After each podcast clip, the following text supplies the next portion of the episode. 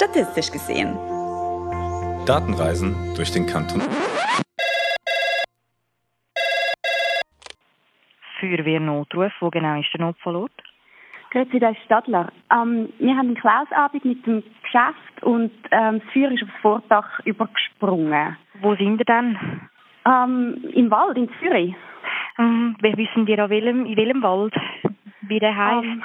Wir sind am Bucheckplatz ausgestiegen aus dem Tram. Ich bin Mhm. mhm. anderen an. Okay, und nachher sind ihr dort in den Wald hineingelaufen, haben sie gesagt. Ja, genau. Das wäre am Käferberg, kann das sein? oh ja, ja, das ist gestanden. Ja, Okay, und haben ihr irgendwie noch einen Anhaltspunkt, wo wir dann sind? Mhm, also ich sehe das, das Haus, wo wir, wo wir gemietet haben, wo wir das Feuer Ja. gemacht haben. Ich sehe einen Weiher, ich sehe einen Weg und das Reservoir hat es da noch. Ein Reservoir in der Nähe. Ja. Habt ihr den Namen vom Weg noch für Zufall? Nein. Okay, also. Du kannst schnell schauen, ich gehe, läuft am Häuschen in der Nähe am Bach dran vorbei.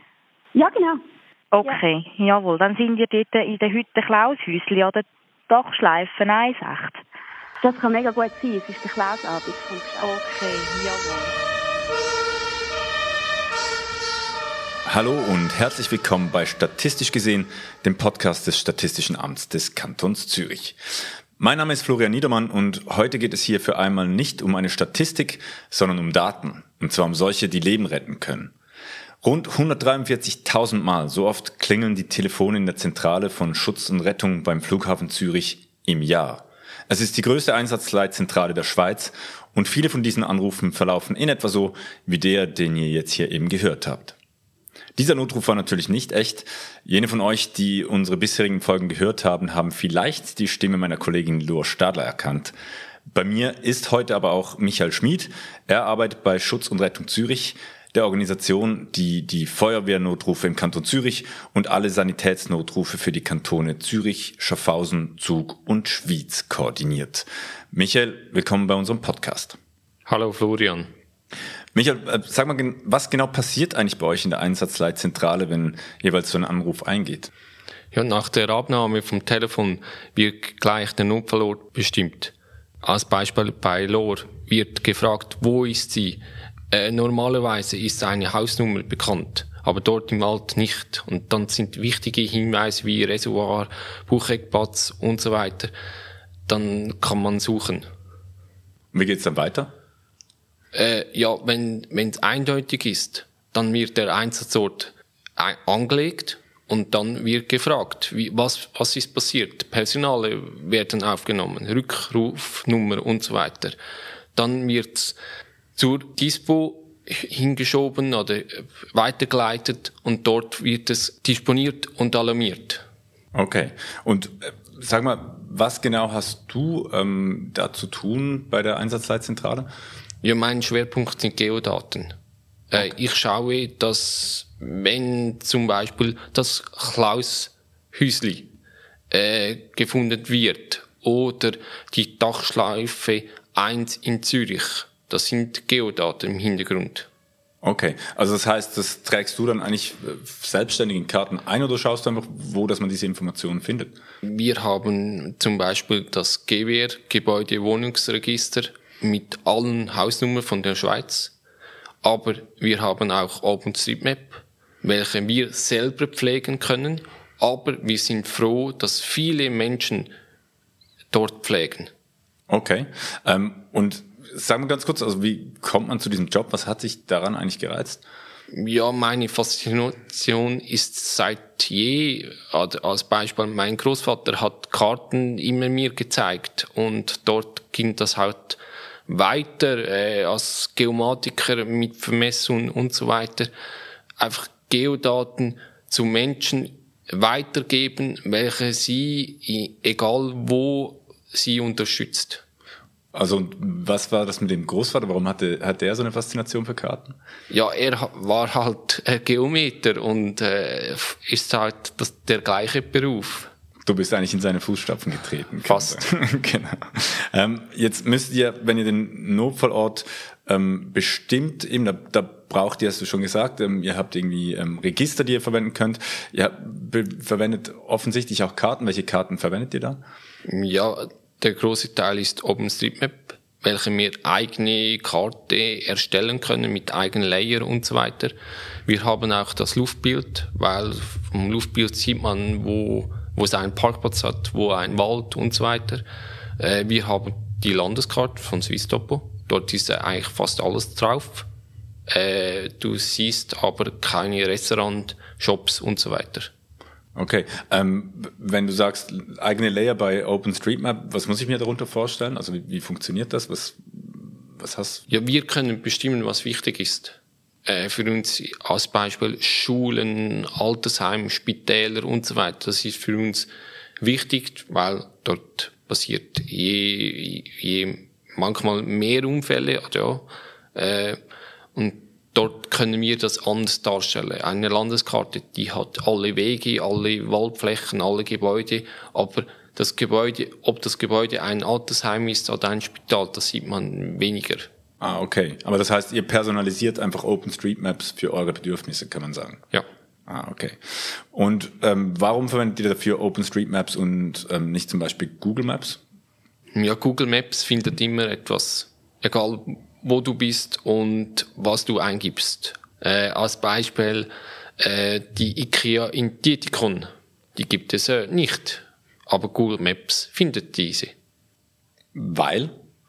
Das weiß ich nicht genau, aber eine Annahme, äh, ein Eingabefehler oder man ist in der Nähe von Spreitenbach und das ist halt die Nachbarsgemeinde.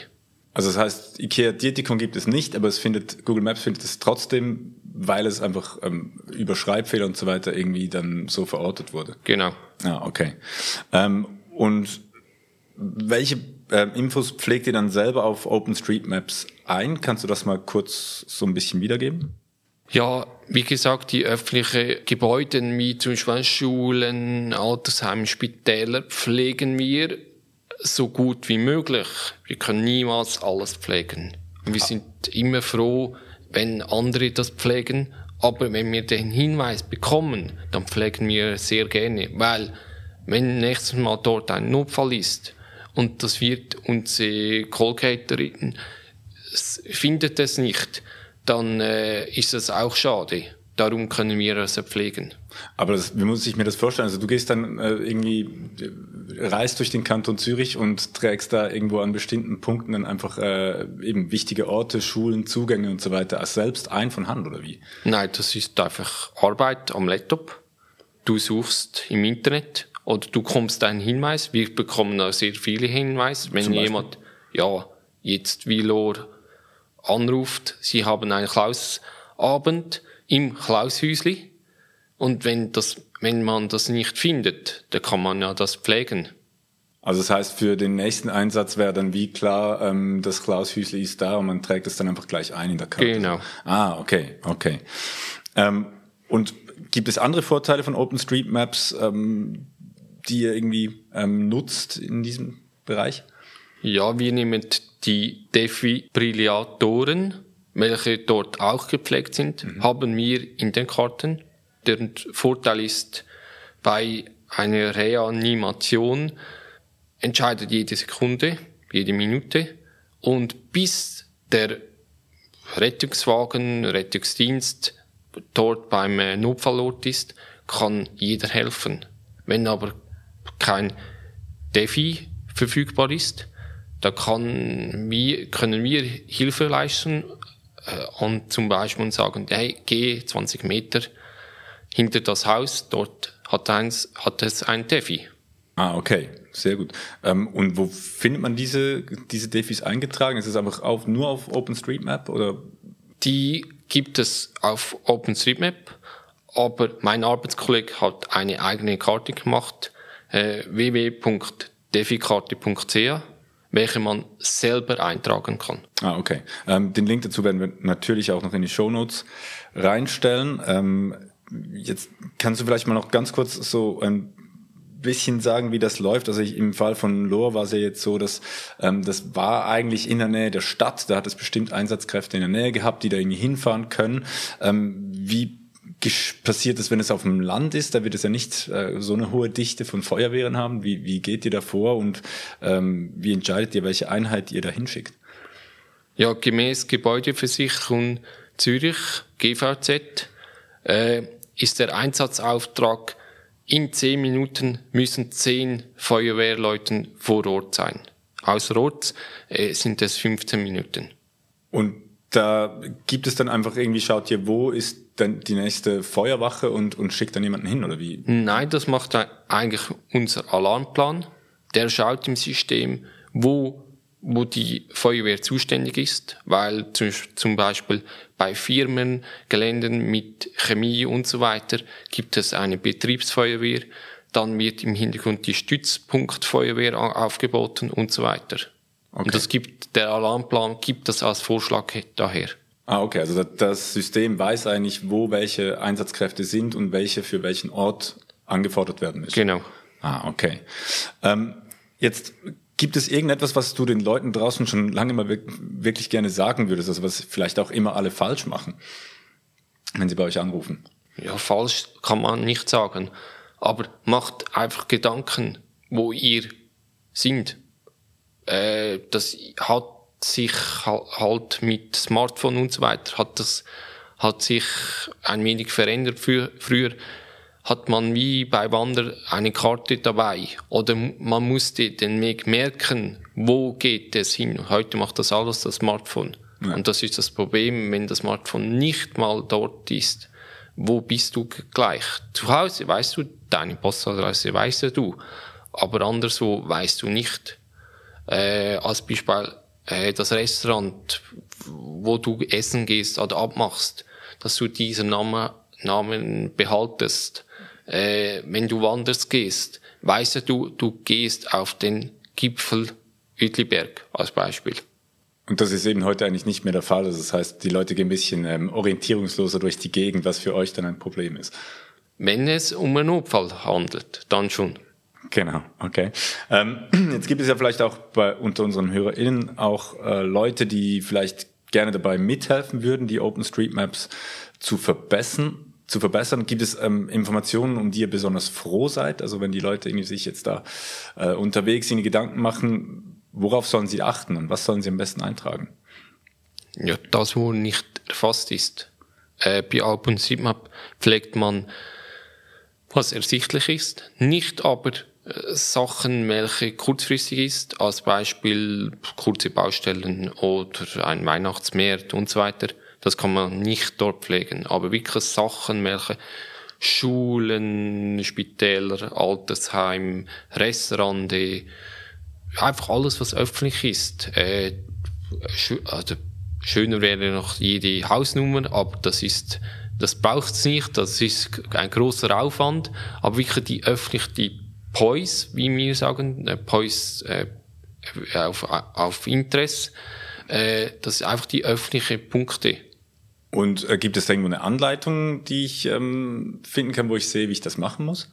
Ja, das gibt viele Anleitungen. Wir haben zum Beispiel eine Anleitung, die kann ich euch sehr gerne teilen. Ja, das war super. Können wir sonst auch noch in die Show Notes ähm, reinhängen. Sehr gut, dann äh, hoffe ich dann, dass auch die eine oder der andere Hörerin vielleicht daran, sich daran beteiligt, die OpenStreetMaps noch besser zu machen, wie sie jetzt schon sind und euch so bei eurer Arbeit zu unterstützen. Äh, lieber Michael, danke dir vielmals für diesen spannenden Einblick in die Arbeit bei Schutz und Rettung Zürich. Falls ihr, liebe Hörerinnen und Hörer, Fragen zu dieser Sendung habt oder falls ihr uns Feedback geben wollt, dann schreibt uns doch an datashop at statistik.z.ch. Es würde uns sehr freuen, wenn ihr auch bei der Januar-Ausgabe dieses Podcasts mit dabei seid. Dann wird euch Lohr Stadler an dieser Stelle begrüßen. Äh, mich hört ihr wieder im Februar bis dahin einen guten Schlussspurt bis zu den Feiertagen und alles Gute. Statistisch gesehen. Datenreisen durch den Kanton Zürich.